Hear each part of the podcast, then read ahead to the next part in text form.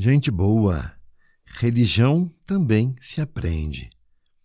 Por isso tratamos de temas diferenciados e diversos em nossos programas, a fim de ampliar o conhecimento, crescer na fé e ser pessoa mais amorosa, mais perdoadora, mais cuidadora.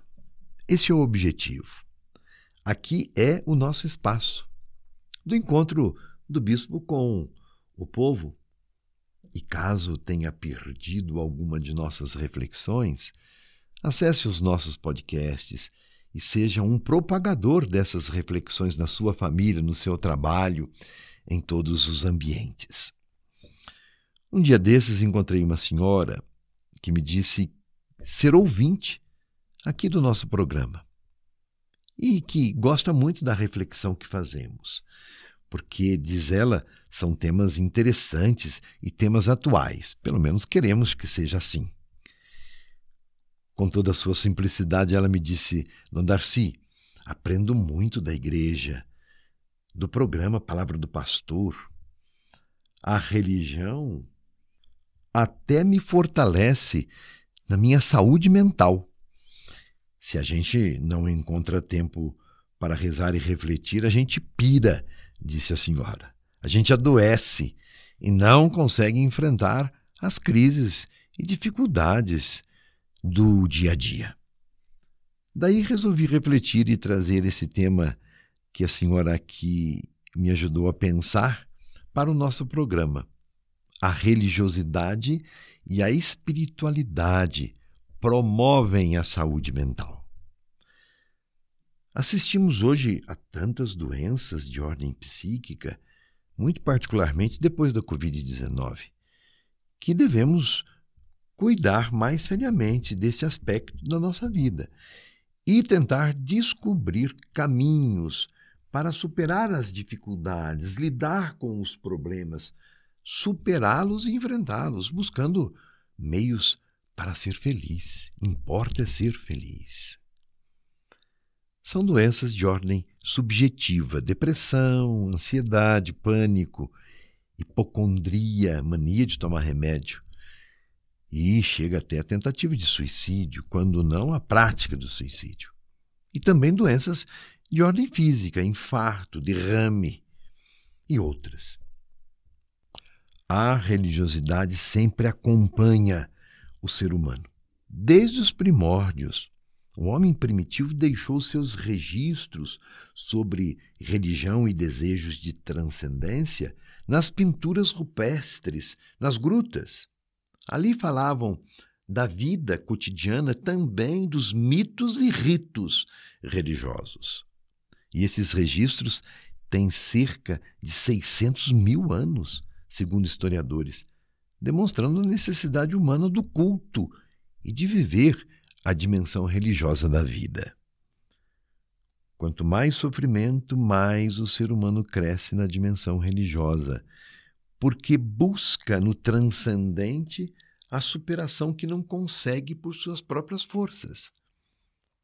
Não importa se o sofrimento é causado por uma doença de ordem psicológica, social, espiritual ou física, o sofrimento é sempre doloroso.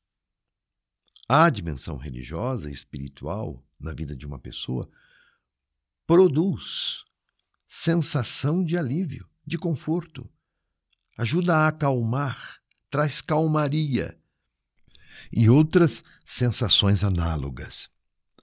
Quanto maior a espiritualidade, maior a capacidade de enfrentamento dos problemas. E digo mais, maior a capacidade de viver enfrentando os problemas, transpondo os obstáculos, apesar dos sofrimentos.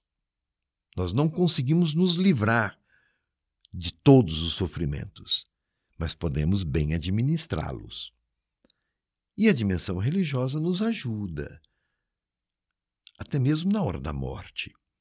As pessoas religiosas e espirituais sentem-se mais confortadas.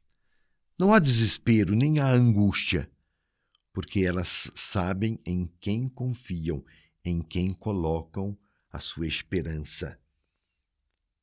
A essa experiência nomeamos de fé. E eu pergunto a você, com algumas questões que nos ajuda aqui a avaliar a religiosidade, a espiritualidade, as crenças pessoais. Elas têm influenciado na sua qualidade de vida? Suas crenças pessoais dão sentido à vida? Ou são elementos de complicação? Ajudam você a enfrentar e entender as dificuldades ou criam mais obstáculos? Tenho certeza de que a maioria descobre um sentido para a vida baseado na sua crença e sentem um conforto existencial mais profundo no enfrentamento das dificuldades.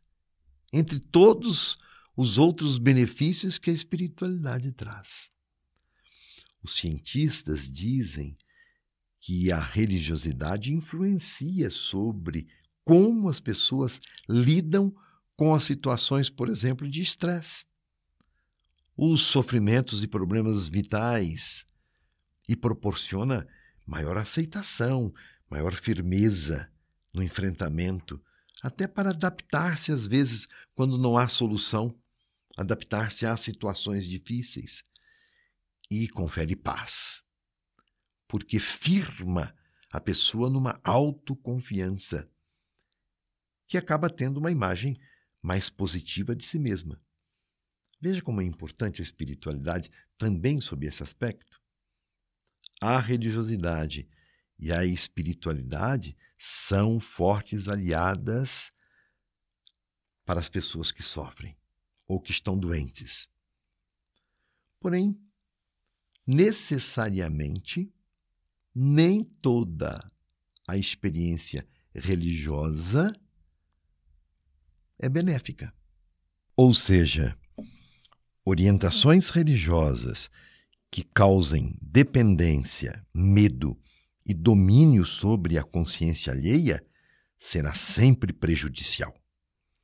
A verdadeira religiosidade liberta, não escraviza e nem limita. Mas este é um assunto para o nosso próximo programa. Por enquanto, fique com essa pergunta para você refletir. Quando é que a religião ou a experiência religiosa são empecilhos para a superação das dificuldades da vida? Continuaremos a refletir. Meu abraço e minha bênção.